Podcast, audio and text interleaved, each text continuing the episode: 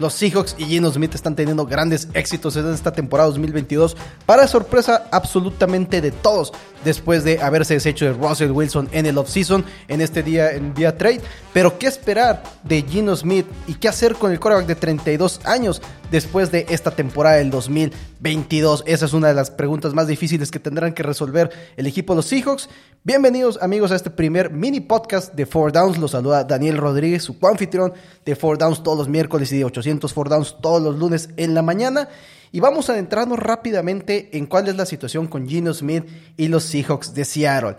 No sin antes recordarles, como siempre, seguir todas nuestras redes sociales, Four Downs en Instagram, YouTube, Spotify y Facebook, al igual que mi Twitter personal, arroba Hans Patino.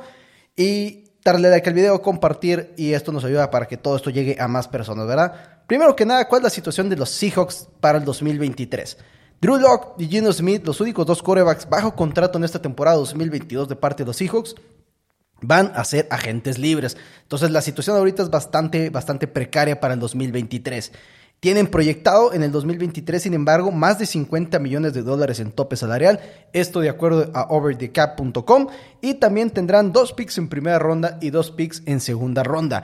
La complicación aquí es que los picks de Seahawks al parecer no van a ser tan buenos en este momento, después de siete semanas, lideran el oeste de la conferencia nacional, traen buenos números, seguramente van a seguir ganando partidos, no vamos a decir que son un equipo contendiente del Super Bowl ni mucho menos, pero no van a tener un pick top 5, top 10 como algunos de nosotros esperábamos.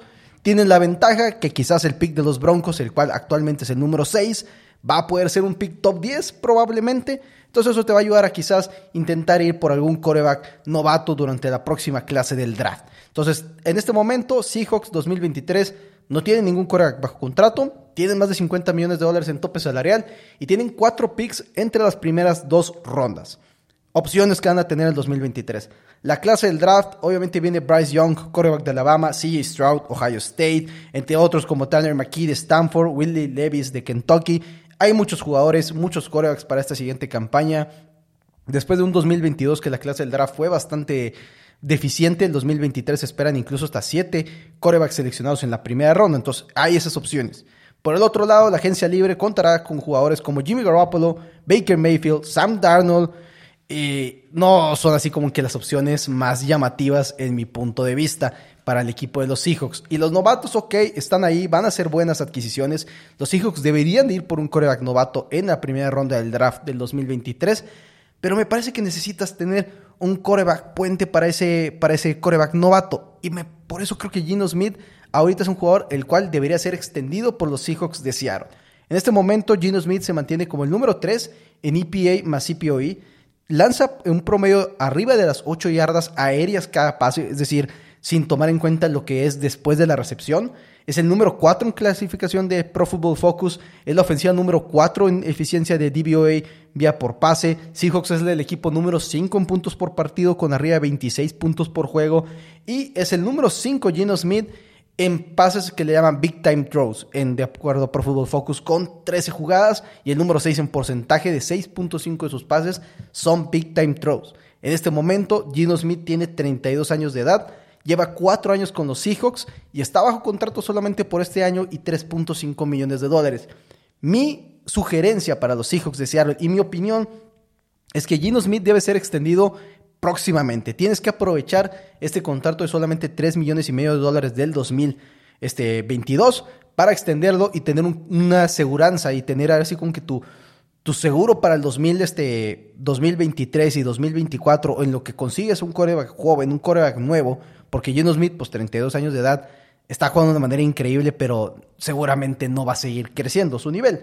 Para esto voy a voltear a ver dos contratos que se firmaron este año, que es Marcus Mariota, quien firmó por 18 millones de dólares, dos años y 6.75 garantizados con el equipo de los Falcons, con 5 millones de estos viniendo a través de un signing bonus.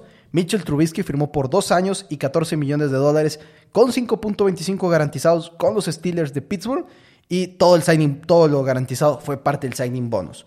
Ninguno de estos dos corebacks viene o ha estado jugando de la manera que está jugando esta temporada Gino Smith.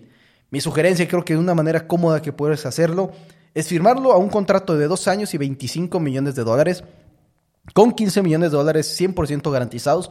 los cuales los vamos a repartir en 5 millones de dólares en signing bonus y 10 millones de dólares en el sueldo del 2023 100% garantizado.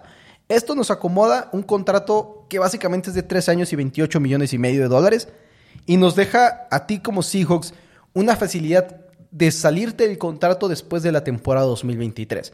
Seguramente llegar al 2023 con un Gino Smith como tu coreback titular o tu, un coreback ya firmado es una excelente situación en lo que estamos viendo en este momento y es mejor a llegar sin ninguno firmado. Los golpes al tope salarial aumentaría el del 2022 de 3 millones y medio apenas a 5.16 millones de dólares. Tienes ese espacio en el tope salarial arriba de 2 millones y medio en este momento de acuerdo a Verdi Cap, entonces aumentar 1.6 millones es factible, no vas a necesitar acomodar contratos, reajustar quizás uno de Tyler Lockett y Dickett Melcalf, no es necesario.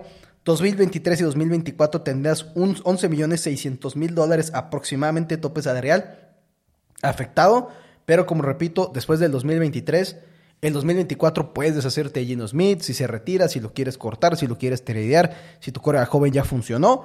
Y nomás vas a tener un golpe de dinero muerto de 1.66 millones de dólares. 1.666 millones de dólares, perdón, de dinero muerto, que es el signing bonus de cómo se, se va a repartir. Porque recordemos, eh, mi idea es darle 5 millones de dólares de signing bonus, entonces repartiría 1.666, 666 este, en, por, por año el, signing bonus. Me parece es una manera perfecta de manejar el contrato ahorita a Gino Smith.